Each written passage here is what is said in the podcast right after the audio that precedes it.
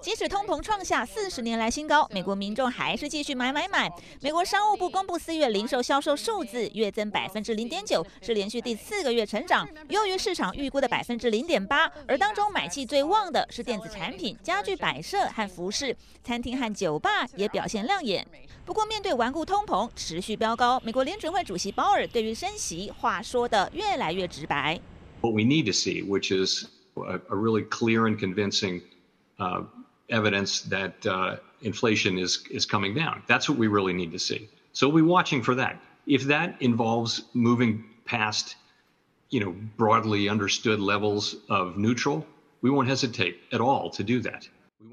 这是鲍尔至今说出的最鹰派言论。他还不断强调有必要抑制数十年来最严重的通膨，表示物价稳定是经济的基石，而要达到这一点会承受一些痛苦，包括失业率稍微上升。但为了达成目标，付出代价是值得的。